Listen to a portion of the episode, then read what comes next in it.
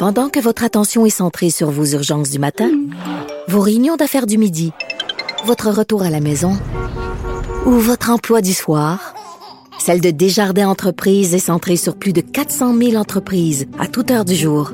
Grâce à notre connaissance des secteurs d'activité et à notre accompagnement spécialisé, nous aidons les entrepreneurs à relever chaque défi pour qu'ils puissent rester centrés sur ce qui compte, le développement de leur entreprise.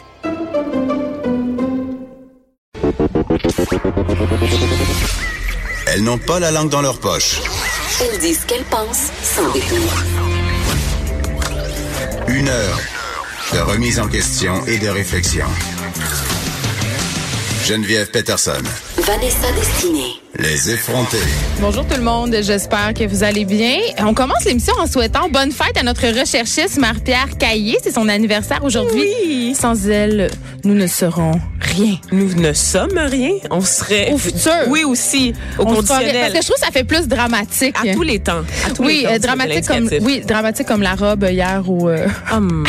de Céline Dion au Met Gala. Écoute. On n'a pas beaucoup de temps parce qu'on va avoir un, un- un invité qui est bientôt en ligne pour nous parler des examens du ministère au secondaire euh, de français euh, qui cause une polémique. Mais Vanessa, rapidement, là, parle-nous de Céline, de Oh sa mon Dieu. robe. Céline vraiment est une des, des mieux habillées de la soirée. Je sais pas comment décrire l'objet. Elle avait un chapeau avec euh, des espèces de, de rayons, je C'est dirais ça. une coiffe, une espèce de une coiffe. coiffe. Pensez au personnage de Kate Blanchett dans Thor Ragnarok pour ceux qui sont amateurs là, de films de super-héros et je sais que vous êtes nombreux.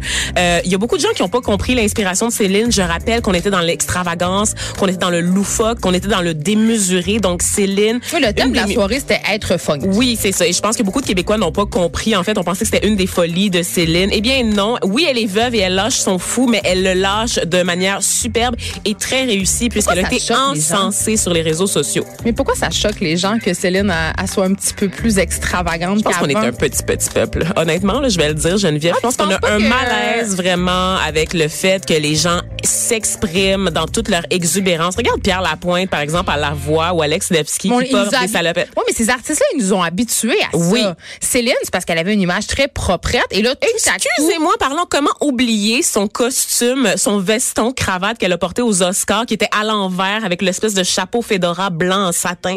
Céline a toujours eu, elle a toujours eu des looks raison. un peu, un peu à côté de la traque, honnêtement. Mais quand le fait qu'elle ait un homme à côté d'elle, et là j'ai vu beaucoup de gens dans les commentaires dire, dire oh mon Dieu, René doit être en train de se retourner dans sa tombe, oh mon Ah, Dieu. quel paternalisme. Oui, il y a vraiment l'espèce d'effet que quand il y avait un homme à côté d'elle, c'était Pour correct. la contrôler. Oui, c'était correct. Bon, elle était dans les excès, mais ça va. Là. Si René y a approuvé, c'est correct. Mais là, c'est comme si elle vivait. Elle, elle est- un peu plus funky, on le sait maintenant. Mais Ouais. reste que c'est rien de démesuré. Si on regarde les vieux looks de Céline Dion, et je vous mets au défi, là, Céline Dion, c'est c'est une pâle copie de Cher, mais maintenant là, c'est la Cher qui est des temps modernes. Ben, sais-tu quoi, Vanessa? Moi, j'ai envie de te dire que je trouve ça beau une femme de 50 ans euh, qui assume ses excentricités, euh, qui renaît. qui est vraiment à la mode et euh, tu sais qui puis ce qui nous choque aussi c'est que puis là je mets des guillemets là, c'est qu'elle est vieille. Oui. Quand on est vieille, on n'a plus le droit de s'habiller euh, comme elle s'habille et je pense que c'est ça qui choque le plus les gens. Et moi, euh, j'étais pas une grande fan de Céline Dion, de ses chansons, mais là là, là là, C'est une égérie. ouais, là je dois dire que je suis team Céline. Je- Vraiment. Je, savais même pas qu'elle était invitée. Je vous rappelle que Anna Wintour, la grande rédactrice en chef du Vogue américain, a un droit de regard sur les 600 invités du gala. Donc que Céline, Bon, il elle a eu son accréditation de fashionista, OK, ça va tout le monde. voilà, c'est approuvé. Euh, je vous parlais euh, en début d'émission justement de cet examen du ministère euh, en français qui qui suscite la grogne au sein euh, des élèves de secondaire 5 de différentes écoles du Québec. Il y a même une page Facebook qui a été créée, Vanessa, qui euh, compte aujourd'hui près de 34 000 membres. Ok, Euh, puis je te mets en contexte là. Euh, C'était une question évidemment pour l'épreuve uniforme de français. Tu t'en rappelles? On Oui, a passé bien sûr. ça. C'est une dissertation. Que tous les élèves ont, c'est la même question Donc qui c'est est un texte posée. d'opinion entre guillemets. D'argumentation. Exactement. Et la question était et est toujours, peut-on s'adapter au changement climatique? Et là, les élèves ont très mal réagi et on a eu envie de savoir pourquoi. Alors, on a au bout du fil Francis Claude, qui est l'élève à la- à la- à l'origine de cette page Facebook qui remporte, disons-le, un franc succès, élève de l'école du Mont-Sainte-Anne. Bonjour, Francis. Bonjour. Écoute, euh, premièrement, bravo pour votre page Facebook qui remporte vraiment du succès. Il y a des mimes là-dessus. C'est vraiment très, très drôle et on apprend beaucoup de choses. Pourquoi ça vous a choqué, cette question-là? Peut-on s'adapter au changement climatique? Ben, c'est que selon nous, de, de, comment qu'on a vu la question, c'est vraiment comme si le gouvernement nous, nous, laissait leur, ben, leur production de, de gaz à effet de serre puis le réchauffement climatique en nous disant bon là il est trop tard, adaptez-vous. C'est vraiment comme ça qu'on l'a vu, puis je pense que c'est pour ça que beaucoup d'entre nous, beaucoup d'entre nous sont vraiment fâchés pour ça. Comme s'il n'y avait rien à faire finalement, comme si on fonçait tout droit dans le mur, puis que la seule solution maintenant c'était de trouver des petits moyens pour que ça se passe bien. C'est ça que tu veux dire? Ouais, c'est en plein ça, comme si on pouvait pas agir pour euh, sauver la planète. Et y euh, évidemment, dans le cadre de cet examen-là, on vous donne des textes pour un peu vous faire votre idée. Euh, il y en avait qui déploraient que vous aviez accès à des textes de chroniqueurs, que c'était pas très complet euh, comme information pour vous faire votre tête. Et il y a un extrait particulièrement qui vous a fait sursauter. C'est le suivant, je te lis. La chaleur en soi n'est pas forcément inquiétante si les humains et les écosystèmes y sont habitués et que les infrastructures ont été pensées en conséquence. Ah oui, c'est ça. Puis il y avait plein, il y avait plein d'autres extraits dans le texte comme ça qui, nous faisaient juste, ça, ça, nous a juste fait remarquer à quel point que le gouvernement, il voulait comme pas trop qu'on sache sur ce sujet. Il voulait juste qu'on sache comme peut-être le minimum pour qu'on soit capable d'écrire le texte. Mais heureusement qu'on a le droit d'aller sur Internet et prendre des sources sur Internet, Internet pour notre euh, feuille de notes. Là, on a vraiment pu aller chercher des bonnes informations, des bonnes sources. Et là, euh, c'est quoi votre but euh, avec ça, Francis, avec cette page-là? Est-ce que c'est que le ministère modifie sa question? Est-ce que vous avez eu vent de changements peut-être qui pourraient avoir lieu? Votre direction d'école a-t-elle réagi?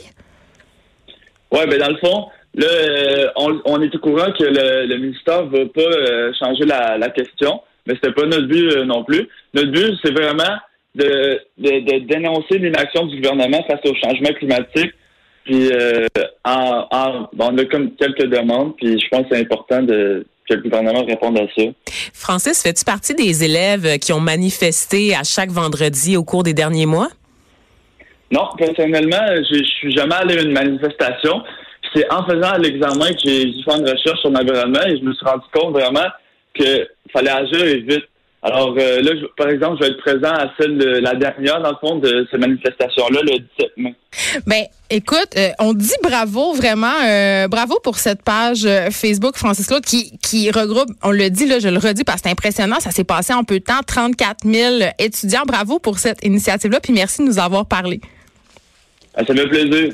Euh, je Vanessa, à la fin de l'examen, euh, il y a des élèves qui ont glissé dans leur copie un, cercle vert en feutrine. Tu sais, ces cercles verts que les militants pour euh, le collectif Futur Montréal euh, distribuaient. Là, y en on en a vu aussi beaucoup aux marches contre les, pour la lutte contre les changements climatiques. Ben oui, Moi, je trouve ça incroyable en fait de voir que son éveil s'est passé en dehors complètement de, de, la sphère militante en fait, que c'est ben, via la question d'un examen qu'il a comme pris conscience qu'il y avait un problème. Mais tu sais, moi je vais te dire une affaire là. je, je prends souvent ça avec un grain de sel, euh, pas la question écologique du tout parce que ça me touche, ça me tient à cœur, mais l'engagement des jeunes. je me dis bon, c'est de bon ton d'être écologique. Euh, tu sais, ben tu sais, on était tous idéalistes là. Moi, quand, quand j'étais ben petite, oui. j'ai fait des graffitis sur le McDo là. Tu sais, j'avais j'ai eu ma passe altermondialiste. J'étais allée au sommet des Amériques, mais euh, on est devant devant une véritable urgence. Tu sais, vraiment. Puis je regarde juste mes enfants. Tu sais pour eux, c'est vraiment, je pense, c'est leur première préoccupation. Vraiment, ils sont très inquiets et avec raison. Mais je pense qu'il y a quelque chose qui a changé euh, entre ton adolescence et la mienne, parce que je te rappelle que moi, j'ai été portée par le conflit étudiant de 2012, bien sûr. qui était euh, la première vague en fait de mobilisation sociale qu'on avait vue au Québec depuis de très longues années qui rejoignait autant de monde au sein de la population et la jeunesse qui a été mobilisée sur plusieurs mois. Donc je sais que sur le coup bon, il y avait beaucoup de gens qui étaient contre le mouvement mais looking back, c'est un mouvement qui clairement va se retrouver dans les livres d'école en termes de durée, en termes de nombre, d'impact, de mobilisation. Jean Charest, il a quand même perdu son siège à Sherbrooke. Mais tu vois, tu vois comment comment les médias sociaux ont favorisé justement ces mouvements-là. On, on le hashtag manif en cours euh, qui a vu le jour sur Twitter, n'est-ce pas, et qui était utilisé comme cri de ralliement en fait par les jeunes pour se retrouver à différents endroits, des jeunes pris en, en, souricière par les policiers. Je pense qu'il y a beaucoup de gens qui ont une espèce d'éveil, une prise de conscience de l'état de la. Tu sais, on n'a pas ces cours-là hein, d'éducation à la citoyenneté, n'est-ce pas, à l'école? On devrait. On devrait, mais je pense que pour certaines personnes, ça s'est passé par la rue. Et je sais qu'on a en ce moment une génération qui est très, très politisée, qui s'intéresse à la justice sociale social, quitte à, à, à déranger certaines personnes. Donc, c'est pas vrai que les jeunes s'intéressent à rien, qui sont effoirés toute la journée devant YouTube. Oui, mais ils écoutent souvent des vidéos euh, environnementalistes. Exactement. Et ils ont le poids démographique des baby boomers. Donc, watch out. Ce sont eux qui vont tenir le gros bout du bâton dans quelques années, Geneviève. On devrait peut-être les écouter. Oh. Mais, mais c'est ça. Donc, cette page Facebook que tu vois, c'est dans la continuité justement de ce printemps étudiant, euh, des mouvements qui prennent naissance sur les médias sociaux. Et ça aussi, je Et qui sont globales, globaux en oui, fait. Ça. Qui, qui sont mondiaux. Mondiaux. Exactement. Euh, un truc quand même assez euh, préoccupant on parle souvent, bon, Vanessa, tu as le beat euh, inclusion, tu as le beat diversité. Je pensais que j'avais le beat Céline Dion, honnêtement, la lumière de tout ce que j'ai dit tout à l'heure. Tu bon. as, tous ces beats-là vraiment le fun. Je te jalouse pour ça. Et euh, tu as apporté euh, ce matin une nouvelle euh, sur, sur mon bureau que je trouvais vraiment, vraiment... Ça, ça, ça, me choque, je comprends vraiment pas. Là, c'est des employés de l'Institut de cardiologie de Montréal qui ont été réprimandés parce qu'ils parlent leur langue maternelle entre eux. Oui. Et là, euh, le bout entre eux, là, c'est le bout important. Ce ne sont pas des employés qui s'adressent, par exemple, en anglais, en espagnol ou en mandarin aux patients systématiquement parce qu'ils ne parlent pas le français. C'est pas ça du tout. Absolument. C'est des employés qui parlent entre eux dans leur langue ou encore une fois euh, qui parlent aux patients euh, dans leur langue maternelle s'ils la parlent. C'est-à-dire que si moi j'ai un patient qui parle espagnol puis je parle espagnol, ben c'est clair que quand on est dans une situation de détresse ou de maladie, se faire parler dans sa langue se faire expliquer les choses euh, pour qu'on puisse les comprendre pleinement, c'est un avantage. Et oui, ça se passe pas à n'importe quel hôpital, ça se passe à l'Institut de Mais cardiologie oui. de Montréal, donc on comprend que on la clientèle, euh, ça, ça se peut que ça soit un peu plus ben, âgé. Cosmopolite aussi, Montréal. Ben oui, c'est cosmopolite et ça se peut qu'en en raison de la nature des soins aussi qui sont offerts, que la clientèle soit un petit peu plus âgée pour toutes sortes de raisons. Oui, c'est complexe. Tu sais, moi, j'étais allée au Children un moment avec ma fille, euh, puis on me parlait juste anglais, puis c'était correct, je comprends bien l'anglais, mais à un certain point de la discussion, quand il était question de soins de ses poumons, puis il y avait des subtilités. là, j'avais comme j'avais peur de rater quelque chose d'important. C'est ça. Et je vous rappelle qu'au Québec, en fait, on est obligé de donner des soins en anglais et en français, donc dans les deux langues officielles du Canada, n'est-ce pas? Hey, je suis pas sûre qu'à l'hôpital de Carleton, en Gaspésie, on donne des soins en anglais. Là. Non, mais il faut encore faut-il qu'il y ait des patients anglophones. T'sais, je pense que les patients anglophones se retrouvent aussi entre eux, et c'est pour ça qu'on a, on, on sait qu'au Québec, il y a beaucoup d'hôpitaux qui desservent la communauté anglophone, n'est-ce pas, pour qu'il y ait pas exactement pour éviter ce genre de conflit-là. Euh, par contre, dans, dans le cas de ces employés-là, donc ils ont été réprimandés parce qu'ils parlaient euh, en, en, en, espagnol ou en arabe entre eux durant leur pause de travail. Ça, là, et ça, c'est l'autre élément important. On pensait que c'était mon bémol. Je me On disais, peut bon, avoir un break, littéralement. Oui, je me disais, bon, OK, là, je vais me faire l'avocat du diable. Je me disais, si, mettons, euh, je suis une patiente francophone puis que je comprends pas, mettons, deux employés qui se parlent en arabe ou en dans mandarin, chambre, whatever, ouais. dans ma chambre, je peux avoir un petit malade faire coup d'un, parle-tu de moi? Oui. Tu sais, un peu quand tu vas te faire faire les ongles, comme quand tu vas te faire faire les ongles puis les faire toi en chinois. C'est un malaise puis c'est un manque de respect de faire ça, ça mais, mais c'est pas, pas, c'est censé être interdit tout. par la, le règlement de l'hôpital. Oui, mais c'est pas du tout le cas ici. C'est même pas de ça dont on parle. On... C'est de des employés qui sont en train de dîner, par exemple, ou qui sont dehors pour prendre l'air, qui prennent, tu sais. Qui se font réprimander par des gestionnaires, en fait, qui ont décidé d'appliquer une politique zéro pour le respect du français. Donc, dans certains établissements, en fait, on, on veut s'assurer que tout le monde en, en parle en français au niveau de la de l'offre de soins ce qui va de soi naturellement? Je veux dire, on est au Québec, il y a personne qui remet ça en question. Mais toi, ça t'est déjà arrivé, Vanessa, de oui, vivre ça? Raconte-nous oui, un oui, peu oui. Il y a personne qui remet en question le fait aussi que ces employés-là sont complètement fonctionnels en français et en anglais. Ils parlent la langue, Mais- ils sont intégrés, ils, ils travaillent dans un environnement en français. Là. C'est pas des gens analphabètes. Là. Et donc, oui, ça m'est déjà arrivé euh, dans mon ancienne vie de Dans caissière. tes sept vies, de caissière de banque Geneviève. Je travaillais dans un établissement à Montréal, toujours dans, Dans le quartier, quel coin, ouais? dans le quartier Rosemont. Et dans, dans les banques, ben on sait, il y a un profil immigrant assez important, donc parce que c'est des jobs à 12 dollars de l'heure qu'il n'y a pas de Québécois qui veulent faire. Fait qu'il y a plein d'immigrants. Oui, oui, c'est un fait, Geneviève. Et donc, on était deux Noirs, un Vietnamien, un Vietnamien, un Juif israélien, euh, une Latina. Et il y a une Madame québécoise de souche qui arrive au comptoir, qui veut parler de son REER, n'est-ce pas? Et notre conseiller cette chose financier fort importante. notre conseiller financier euh, qui est juif, qui est israélien, mais qui parle un français standardisé. Ben, de international. Il parle mieux français que moi, honnêtement, fort probablement. Il est impeccable, son Oui. français meilleur que le mien. Commence à lui expliquer, lui répondre à ses questions, puis elle dit non, non, est où la petite madame québécoise là qui parle comme moi? Je comprends pas vous quand vous parlez, toutes vous autres là, je comprends pas quand vous, Vous parlez. autres les races? Nous autres les races, parce qu'il y avait juste des races Oh derrière le comptoir. Ouais, derrière le comptoir à ce moment-là. Je vous rappelle que c'est pas comme dans la banque où je travaillais, il y a pas de comptoir vitré ni rien. Là. On est vraiment tous exposés. Là. Donc, euh, elle comprend pas quand, quand nous autres on parle, Geneviève. Et où la petite madame québécoise qui est là d'habitude? Mais nous, ça. on n'est pas québécois. Il y, a, il y a vraiment quelque chose autour autour de la langue au Québec, de la, de la langue française. On a une espèce de, on est très, euh, On est trop on est névrosé. On est vraiment névrosé. On se sent menacé tellement là. Euh, euh, un juif qui parle impeccablement un français. On salue Lévi. Salut Lévi. Oui, mais même si on, si on revient au cas de l'Institut de cardiologie de, de Montréal, tu sais, j'ai envie de dire, ça enlève rien. C'est une mentalité de, de coloniser. C'est Vraiment? ça- C'est ça, que je trouve. Puis je trouve que Si t'es confiant dans ta langue, si t'as confiance en ta culture, tu, tu shames pas comme ça. Tu vas pas, Ben, là- si on était fiers de notre Oui. langue française, puis on arrêtait d'être complexé, puis qu'on arrêtait de se sentir menacé parce que cette langue-là, évidemment, au contact euh, des d'autres représentants de la, de la francophonie, ben elle se module, elle se métisse. Il y a des mots qui arrivent dans notre langue qui, qui se sont qui, qui s'adaptent. Moi, je trouve ça beau. Tu sais, la langue française, ça devrait pas être une langue immuable, une langue figée. Ça devrait être une langue en, En perpétuelle mouvance. Et ça devrait, elle devrait refléter la société dans laquelle on vit, le Québec. Et le Québec, ce n'est pas juste Gisèle de Loretteville, euh, 43 ans. Tu sais, je veux dire, elle, elle existe, Gisèle, mais toi aussi, t'existes, Ben moi oui. aussi. Puis, Et je viens d'un pays francophone. Je mais tiens à c'est le ça. rappeler.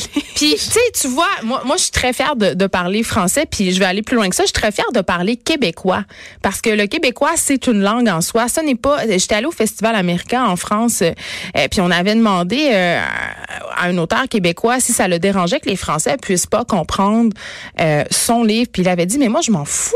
Moi, je l'ai pas écrit pour les Français. Mon livre, je l'écris pour les Québécois. Mon livre, il est en québécois. Il n'est pas en français. Et je trouvais que ça résumait absolument tout de cette espèce de débat-là dans lequel on patauge depuis des années. Soyons fiers de notre langue, puis elle va arrêter d'être menacée, puis elle va continuer à exister. Décomplexé. Une langue décomplexée, s'il vous plaît. Ben, euh, je suis un peu tannée de cette expression-là, mais malheureusement, je dois... Ah oui? Ben, euh, oui, un français décomplexé. Je trouve que c'est comme un, on sortira pas d'un livre indemne, mais mais en même temps, c'est vrai, t'as raison. Non, mais c'est une, c'est une formulation euh, un peu galvaudée, mais mais c'est vrai, t'as raison. Puis je suis la première militante de ce français décomplexé là, puis je le pratique. Puis euh, souvent, euh, je- bon, ça arrive parfois que je reçois des commentaires euh, par rapport anglais? à notre à notre animation euh, de cette émission pour dire que notre français n'est pas être assez soutenu ou qu'on utilise euh, Ils nous lisent pas souvent, des, mots en anglais. mais moi, j'ai envie de vous dire, je parle comme le monde. Oui. Je parle comme comme comme vous. Tu sais, j'ai envie de parler la langue que les vraies personnes parlent. Je parle la langue de ma génération, je parle la langue des gens qui me ressemblent aussi, Ben, qui ça. sont des gens qui viennent de partout dans le monde et qui ont qui font partie de la francophonie mais qui ont appris à l'adapter à leur réalité culturelle, à leur bagage aussi, à leur expérience. Donc je n'ai pas honte du français que je mais parle. non, puis le français académique, aussi métissé soit-il, je suis moi-même Évidemment. métissé. Donc c'est euh, parfait, puis c'est comme ça qu'on t'aime. Puis le français académique, c'est bon dans les livres, puis encore. Moi, j'ai décidé d'écrire mon livre en dans mes textes de tabloïd, allez les lire. Et là. vous allez être soufflé. Honnêtement, là, très funky, les gens qui me reprochent mon français parlé là ou mon français sur les réseaux sociaux, qui est, il faut avoir une très bonne maîtrise de la langue. Honnêtement, Geneviève, pour faire toutes les entourloupettes que je fais avec la langue française Ben, sur les réseaux vrai. sociaux. Et c'est vrai, j'écris sans faute. Je vous mets au défi.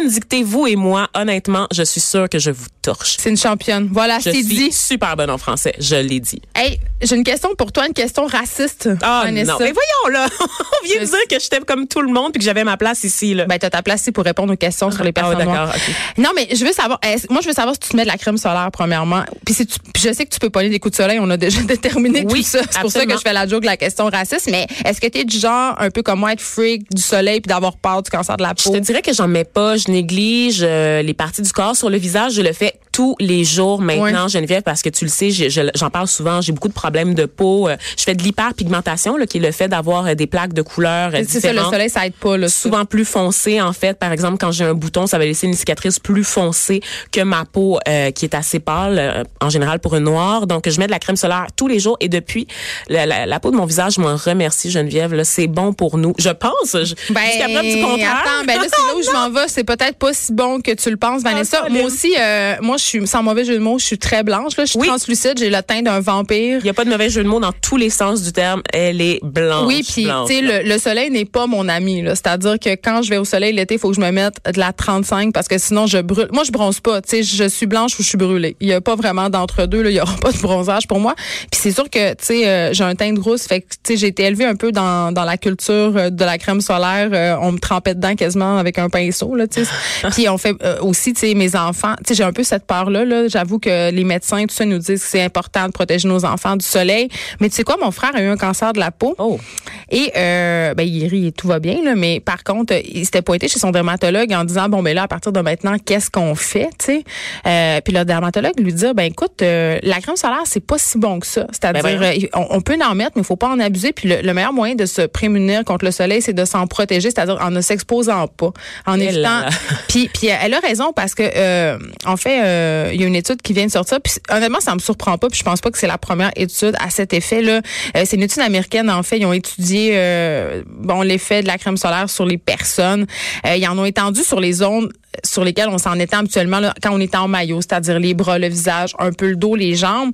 Et dès le lendemain, parce qu'ils ont fait ces tests-là sur sept jours, on pouvait retrouver dans les échantillons de sang des participants, euh, puis c'était de la lotion, euh, tu sais, en spray, en crème, tu sais, ils ont vraiment pris toutes les formes de, de bonne lotion. qualité euh, aussi, là, oui, parce que la, la- Coppertone, les- là, vous slaquez, touchez pas à ça. ben, c'est pas vraiment, c'est pas vraiment moins bon la Coppertone que la, La L'Oréal à Tropique? 30, la- à 30 pièces. Pour vrai, vrai? euh, non, euh, c'est juste que les formulations d'hydratation pour la peau sont meilleures dans les crèmes solaires de qualité, ça va pas mais te donner de boutons, mais il y a mettons. les mêmes agents euh, avobenzone, oxybenzone, octocrylène, euh, tu sais, qui sont des agents, ce sont ces agents-là qui nous protègent contre les coups de soleil, mais qui se retrouvent aussi dans notre sang un jour plus tard, Euh, c'est-à-dire dans l'urine, dans euh, les- le lait des mères allaitantes.